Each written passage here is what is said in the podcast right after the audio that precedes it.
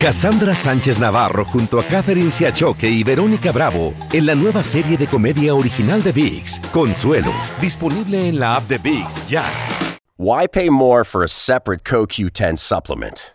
Enjoy twice the benefits with Superbeats Heart Chews Advanced from the number one doctor, pharmacist, and cardiologist recommended beat brand for heart health support. The new Superbeats Heart Chews Advanced by Human is now infused with CoQ10 that's essentially like getting CoQ10 for free. Our powerful blend of beetroot, grapeseed extract, and CoQ10 ingredients support nitric oxide production, healthy blood pressure, healthy CoQ10 levels, and heart healthy energy with two tasty chews a day. Plus, Superbeats Heart Chews Advance are plant based, so you get heart healthy energy without stimulants. For a limited time, Get a free 30-day supply of Super Beats Heart Chews on all bundles and 15% off your first order by going to radiobeats.com and using promo code DEAL. That's radio b e e t s.com code DEAL. Hola, soy Jorge Ramos y a continuación escucharás el podcast del noticiero Univisión. Bienvenidos, soy Ilia Calderón y estas son las historias más importantes del día. Estas son las principales noticias hoy miércoles 29 de junio. Mueren dos de los heridos, aumentando a 53 los fallecidos en el caso del camión abandonado en San Antonio. Reportes indican que el chofer fingió ser sobreviviente, fue arrestado y tiene un amplio historial delictivo. Entre tanto, los heridos libran una dura batalla por sobrevivir a los efectos del golpe de calor y la deshidratación. Los heridos están en estado crítico, con fallas neurológicas, renales y hepáticas y con hemorragias internas. El dolor y una sensación de injusticia abruman a los familiares de 13 centroamericanos fallecidos por perderlos buscando una vida mejor. Hablamos con parientes de las víctimas hondureñas. Para mí, mis hijos siempre fueron los niños más lindos de mi mundo. Y un coyote nos cuenta paso a paso el proceso de contrabando de migrantes desde que los ocultan en casas hasta distribuirlos en camiones para iniciar la travesía. Los sobornos a inspectores en el camino son clave para el éxito de su cuestionado negocio. Así comenzamos. Este es Noticiero Univisión, con Jorge Ramos e Calderón desde San Antonio, Texas.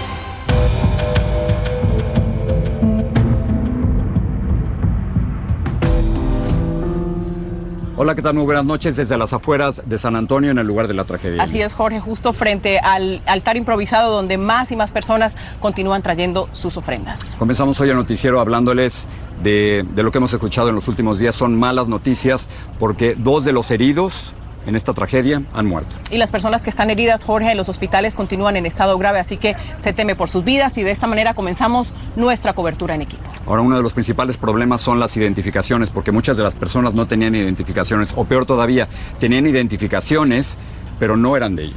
El cónsul de Guatemala está dispuesto, Jorge, a colaborar con estas labores y ha contratado también un equipo forense para tratar de ayudar a identificar las familiares en Guatemala con las personas que están aquí. Francisco Cobos nos cuenta cómo están realizando estas tareas. Los dos ciudadanos mexicanos arrestados por la policía en un domicilio que ubicaron cuando rastrearon el registro del camión de la tragedia fueron identificados como Juan Claudio de Luna Méndez y Juan Francisco de Luna Bilbao. Según documentos de la Corte del Oeste de Texas, ambos fueron arrestados cuando salían de esta casa en el oeste de San Antonio. A los dos les impusieron cargos de portación de armas y permanecer ilegalmente en Estados Unidos. Según el registro de la acusación de la Corte, los policías encontraron en la habitación de Juan Claudio un rifle multicalibre, una pistola calibre 22 y otra calibre 9 milímetros que él reconoció como suyas. A Juan Francisco le hallaron una pistola calibre 380, una bereta 9 milímetros y una escopeta. Hoy el gobierno mexicano reveló que el presunto conductor del tráiler, identificado como Mero Zamorano de 45 años, estaba drogado con metanfetaminas y que se hizo pasar por uno de los migrantes sobrevivientes cuando fue sorprendido por la policía huyendo de la escena. Las autoridades mexicanas aseguraron que el camión no cruzó desde México y salió de Laredo, Texas e hizo varias paradas antes de llegar a San Antonio. El punto de inspección de CBP en el Encinal, como les informé, capta en las cámaras el tráiler y el chofer. Solicitamos una reacción del informe mexicano por parte del Departamento de Seguridad Nacional a cargo de la investigación, pero no obtuvimos respuesta. Mientras la cifra de muertos sigue creciendo, las autoridades continúan con muchas dificultades para lograr la identificación de las víctimas debido a la falta de credenciales de identificación y la información confusa. Tenemos que tomar en cuenta que a veces se utilizan también documentos falsos y Guatemala estará enviando un equipo específico de forenses también para tomar las huellas dactiloscópicas y colaborar con las autoridades de Estados Unidos. ¿Por qué, Padre mío? Mientras tanto, miembros de la comunidad seguían llegando al lugar de la tragedia, como esta residente de San Antonio, que llorando pidió hacer algo para detener la muerte de más migrantes. ¿Cómo podemos nosotros mismos tener estos sentimientos de matar a estos pobres hermanos que venimos a este país a buscar una mejor vida. Qué terrible situación, Francisco. Cuéntanos qué dicen los familiares y los vecinos de los detenidos. Lo que nos dicen los vecinos aquí en esta región de San Antonio es que no los conocían mucho ya que raras veces convivían con el resto de los habitantes de esta cuadra en donde habitan. Eso es lo que nos dijeron y esta es la información que tengo. Por lo pronto regreso con ustedes. Gracias, gracias Francisco. Y ahora le vamos a ver el otro punto de vista. No vamos a hablar únicamente de las víctimas, sino de los familiares de las víctimas, porque hay muchas personas en Centroamérica y en México que están esperando entre los sobrevivientes encontrar a sus familiares y eso es increíblemente difícil. Inclusive aquí en San Antonio, Jorge, familias están buscando por sus seres queridos y han llegado a los tres hospitales donde fueron trasladados para tratar de dar con ellos. Marlene Guzmán estuvo con estas familias.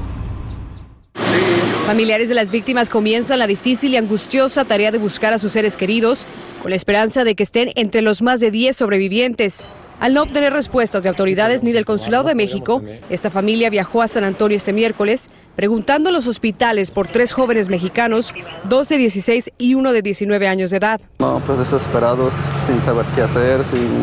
No, mal, están mal.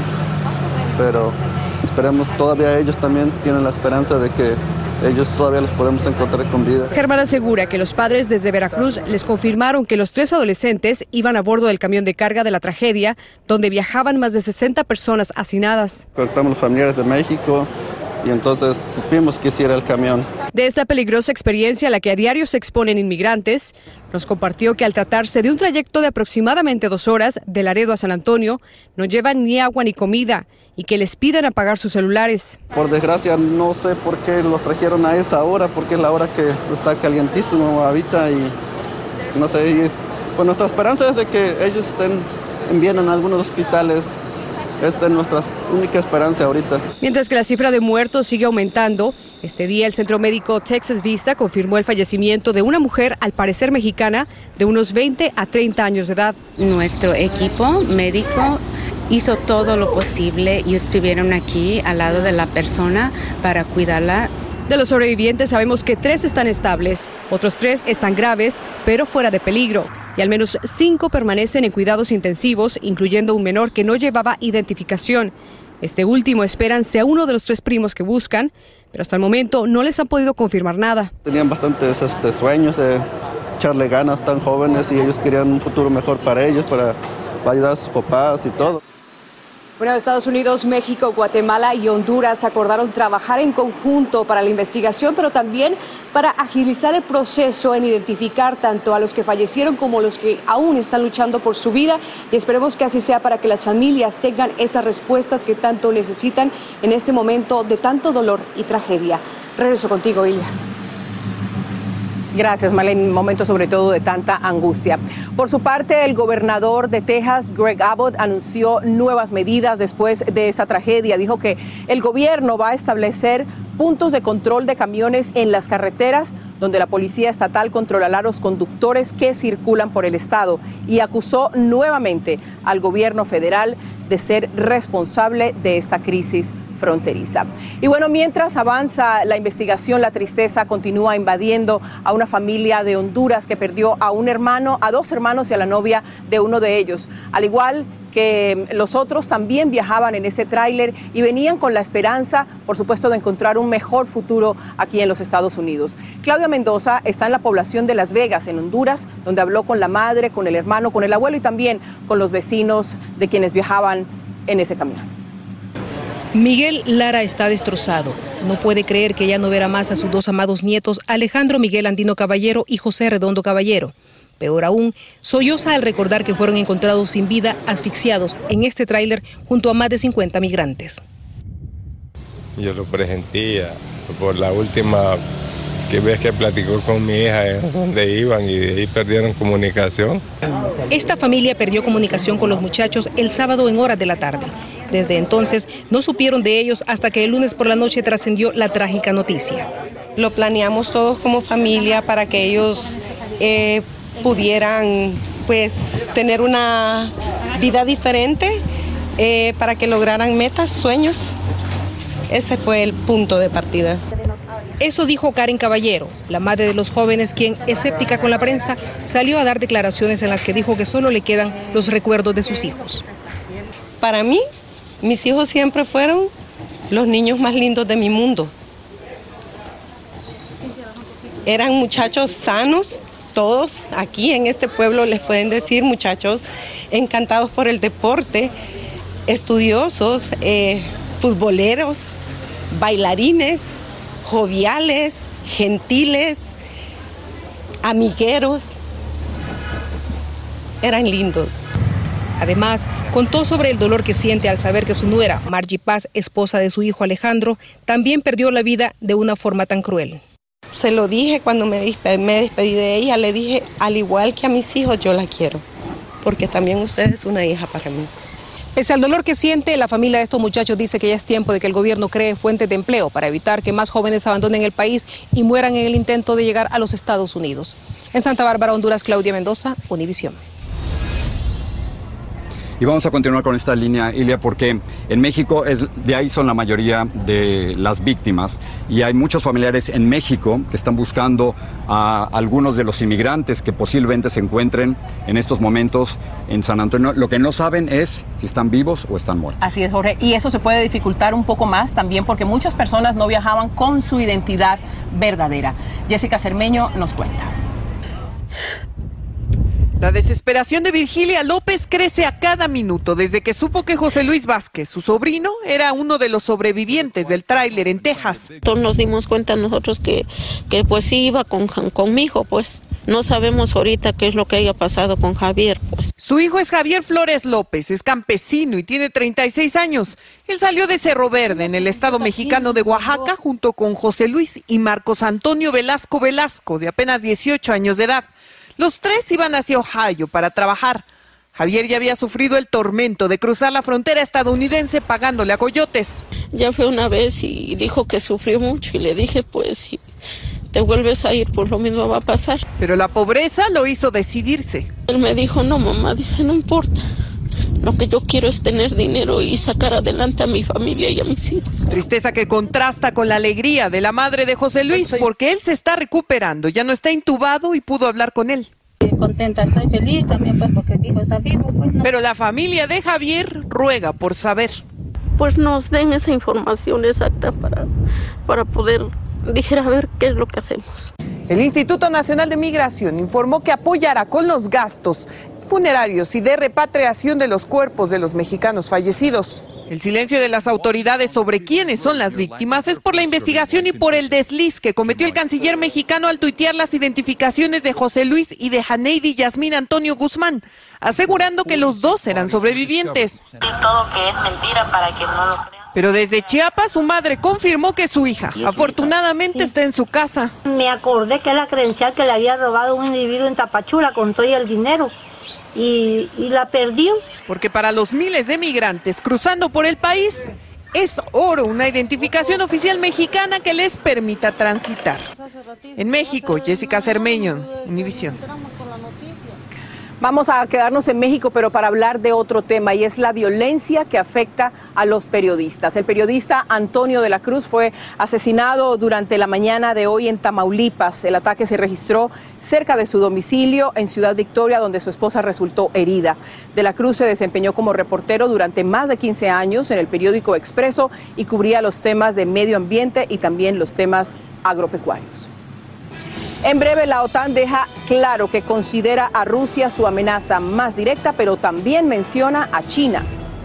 Medios de prensa califican de explosivo el testimonio de Cassidy Hutchinson sobre la conducta del entonces presidente Trump el día del ataque al Capitolio. Cassandra Sánchez Navarro junto a Catherine Siachoque y Verónica Bravo en la nueva serie de comedia original de VIX, Consuelo, disponible en la app de VIX ya. Why pay more for a separate CoQ10 supplement? Enjoy twice the benefits with Superbeats Heart Chews Advanced from the number one doctor, pharmacist, and cardiologist recommended beat brand for heart health support. The new Superbeats Heart Chews Advanced by Human is now infused with CoQ10. That's essentially like getting CoQ10 for free. Our powerful blend of beetroot, grapeseed extract, and CoQ10 ingredients support nitric oxide production, healthy blood pressure, healthy CoQ10 levels, and heart healthy energy with two tasty chews a day. Plus, Superbeats Heart Chews Advance are plant based, so you get heart healthy energy without stimulants. For a limited time, get a free 30 day supply of Superbeats Heart Chews on all bundles and 15% off your first order by going to radiobeats.com and using promo code DEAL. That's radio, B E E T S.com, code DEAL. Estás escuchando el podcast del Noticiero Univisión. En información del mundo, la OTAN mencionó a China como un país que no es adversario, pero que debe ser vigilado. Y de Rusia, esto fue lo que dijo. Dijo que era una amenaza, la amenaza más significativa y directa. Pablo Monsalvo tiene la información. Rusia es la mayor amenaza para la OTAN. Esa es la rotunda conclusión de la primera sesión de la reunión de los aliados, que aseguran haber entrado en una nueva etapa en la historia desde la creación del bloque. Creo que este acuerdo es extremadamente importante porque refleja el compromiso que tenemos para permanecer unidos como aliados, para enfrentar nuestras preocupaciones por la seguridad. Otra de las resoluciones que destacan es la aceptación de Suecia y Finlandia como candidatos a integrar el bloque. Una candidatura histórica. Unirse a esta alianza nos va a hacer más fuertes y más seguros. Suecia y Finlandia pudieron desbloquear su ingreso después de que en las últimas horas Turquía levantara el veto que mantenía contra esos dos países. La OTAN dice estar trazando con estas decisiones su hoja de ruta para las próximas décadas y acusa a China de maniobrar para ampliar su poder en el mundo. Pero desde el gigante asiático la respuesta no se hizo esperar. El representante chino ante las Naciones Unidas le exigió a la OTAN que no busque enemigos imaginarios en Asia y que abandone la mentalidad de la Guerra Fría. El presidente ucraniano Volodymyr Zelensky, a través de una videollamada, se alegró por los nuevos miembros del bloque militar. Es muy bueno que esto ocurra ahora, antes de que Rusia pueda comenzar a actuar contra ellos, advirtió. Mientras, en las calles de esta capital, manifestantes ucranianos demandaban a los líderes aquí reunidos que frenen, como sea, la invasión rusa de su país. Hasta ahora, el bloque se ha negado a involucrarse directamente en el conflicto para evitar una tercera guerra mundial. Aunque muchos creen que, en realidad, de una forma distinta a lo imaginado, ya hemos entrado en ese temido por todos conflicto bélico. En Madrid, Pablo Monsalvo, Univisión. En información de los Estados Unidos, varios medios de prensa calificaron como explosivo el testimonio de Cassidy Hutchinson ante el comité del Congreso que investiga el ataque al Capitolio el 6 de enero. La ex asistente de gabinete de Mike Meadows describió la conducta que tuvo ese día el entonces presidente Donald Trump. Desde Washington, Claudia Oceda tiene algunas declaraciones de Hutchinson y también la respuesta del expresidente Trump. Cassidy Hutchinson, la ex asistente del jefe del gabinete de la Casa Blanca, Mark Meadows, dio un testimonio explosivo. It was unpatriotic. It was un-American. We were watching the Capitol building get defaced over a lie. Hutchinson le aseguró al comité que investiga el asalto del 6 de enero al Capitolio que Trump sabía que la turba estaba armada y aún así la incitó a que marchara. I overheard the president say something to the effect of, you know, I, I don't effing care that they have weapons. They're not here to hurt me. La ex asistente dijo que Trump pidió que quitaran los controles de detección de metales para que sus simpatizantes puedan entrar a su meeting. Además contó que Trump se peleó con un miembro del servicio secreto. The president said something to the effect of, I'm the effing president. Take me up to the Capitol now. The president reached up towards the front of the vehicle to grab at the steering wheel. Mr. Engel grabbed his arm said, Sir, you need to take your hand off the steering wheel. Hutchinson declaró que un funcionario le contó que Trump estaba furioso y que se abalanzó contra un agente del servicio secreto cuando le dijeron que no podía ir al Capitolio. La agencia no negó ni confirmó el supuesto incidente e indicó que están cooperando con el comité desde su inicio en la primavera del 2021 y que continuarán haciéndolo.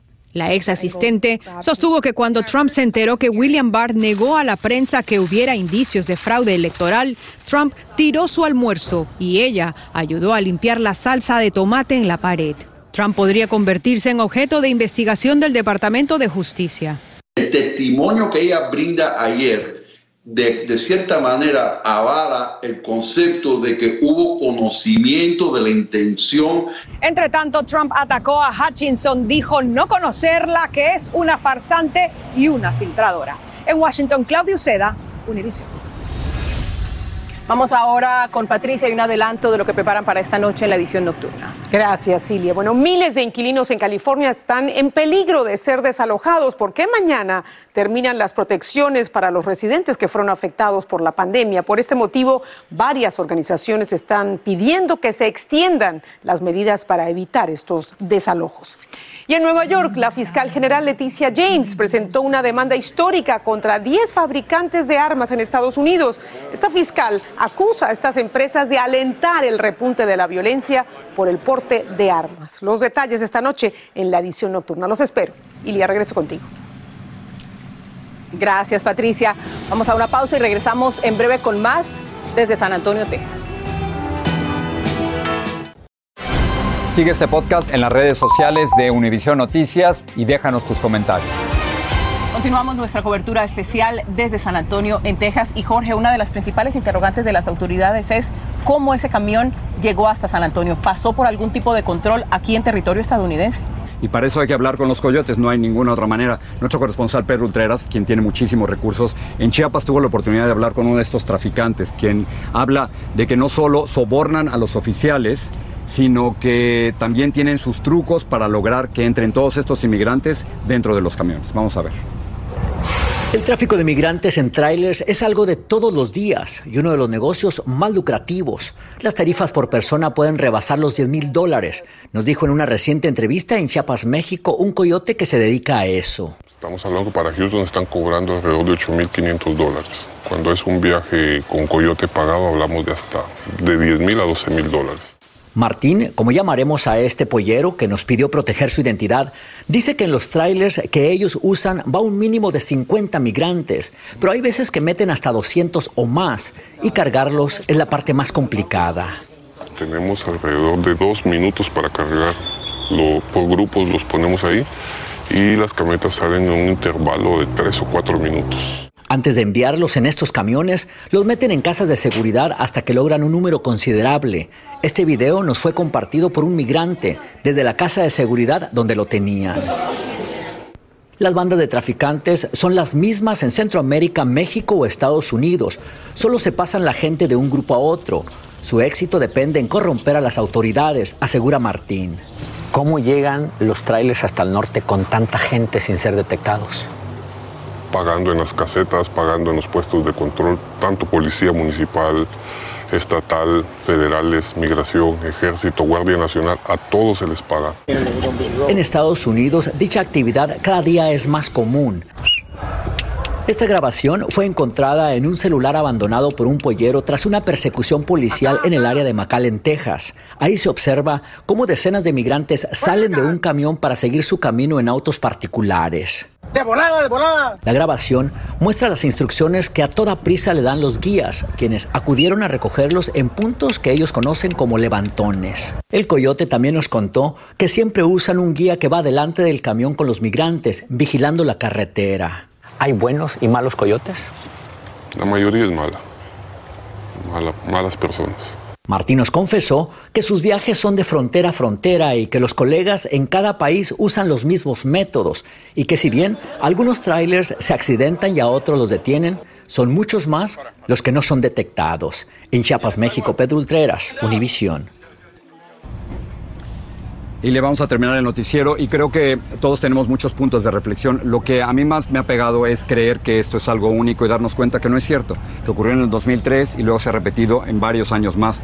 Y no solo eso, sino que es todo un sistema en el que la muerte de los inmigrantes forma parte. El año pasado, el año fiscal, hubo más de 500 personas, 500 inmigrantes que murieron y seguramente este 2022 va a ser igual o peor. Las cifras son aterradoras, Jorge, y si pensamos en las razones por las que, las que estas personas buscan un mejor futuro en los Estados Unidos, siempre llegamos a la misma conclusión. Mientras haya dictaduras, mientras haya corrupción, mientras haya violencia y mientras haya pandillas, estas familias van a tratar de buscar un mejor futuro para sus hijos y van a tratar de buscarlo en el lugar donde lo pueden encontrar, que es en el país más poderoso. Exactamente. Y con esto terminamos el noticiero. Gracias por estar con nosotros y como siempre les decimos, gracias por confiar en Univision. Muchas gracias. Buenas noches.